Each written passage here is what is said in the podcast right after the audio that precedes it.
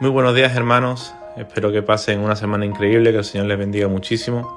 Y me gustaría que me pudierais acompañar a un pequeño texto en Mateo 9, versículo 22, que nos dice, pero Jesús, volviéndose y mirándola, dijo, Ten ánimo, hija, tu fe te ha salvado. Y la mujer fue salva desde aquella hora. ¿Quién no ha escuchado alguna vez, no, esta historia de la mujer de flujo de sangre que tocó el manto de Jesús? ¿Cuántas veces no hemos escuchado predicaciones acerca de esta esta historia y nos quedamos maravillados por ese milagro de Jesús. Pero es curioso que la palabra que utiliza el evangelista para hablar de salvación, o que Jesús utilizó, mejor dicho, para, para hablar a esta mujer, el término que utiliza en griego no separa la salvación de la sanidad. ¿Qué quiero decir con esto? Para Jesús no hay diferencia o no separa, no hay separación entre la sanidad física y la salvación del, espíritu del alma. Porque la salvación para Jesús es una salvación integral. Y eso es lo que me gustaría hoy que pudiéramos reflexionar brevemente.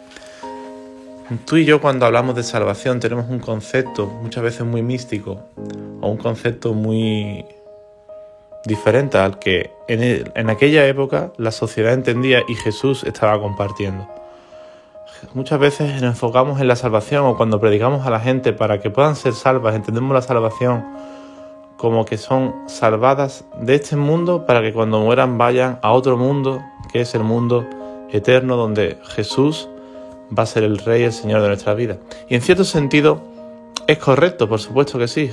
Jesús nos salva para que podamos disfrutar de una eternidad con Él. Pero cuando Jesús salva y sana a una persona, se enfoca en todo lo que esa persona es. Jesús cuando se acerca a esta persona no se interesa solamente por el alma, por el destino de su alma cuando ella muera, sino que se enfoca en la necesidad del momento.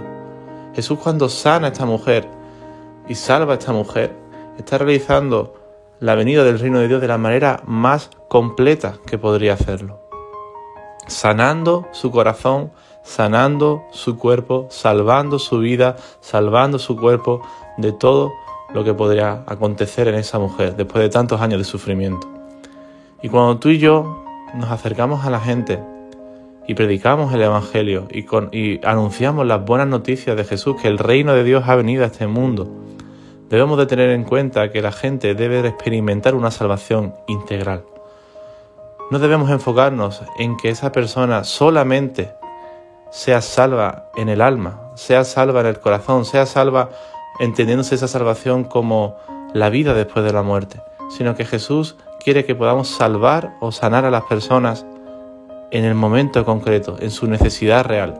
Lógicamente solo Jesús puede salvar, pero Jesús nos ha encargado que encarnemos el Evangelio a tal nivel que se experimente en nosotros mismos una salvación y una sanidad que la gente pueda ver y experimentar. Cuando nos acercamos a una persona que, por ejemplo, está en un momento de necesidad emocional, pues poder salvar a esa persona, no solamente decirle Jesús cuando ha salvado tu alma y cuando tú mueras irás al cielo, sino que en ese momento, en esa situación, tú puedes ser un agente de salvación para esa persona.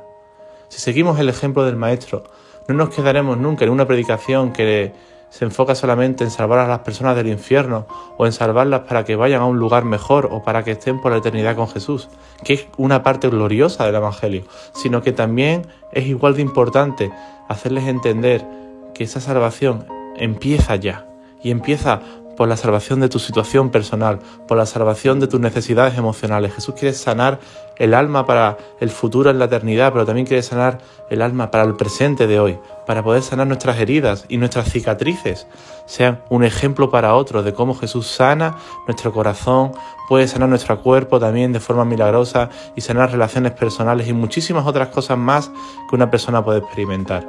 Por eso te animo en este día si tienes alguna oportunidad de compartir el Evangelio, que puedas compartir de la salvación integral de Jesús, una salvación que se enfoca en el futuro, pero también se disfruta en el presente, en las realidades del día a día en cada persona, atendiendo a las necesidades y a los problemas cotidianos de cada una de las personas que, está, está a nuestro alrededor. Que Dios te bendiga muchísimo y puedas empezar esta semana glorificando al nombre de Jesús y proclamando las buenas nuevas de salvación.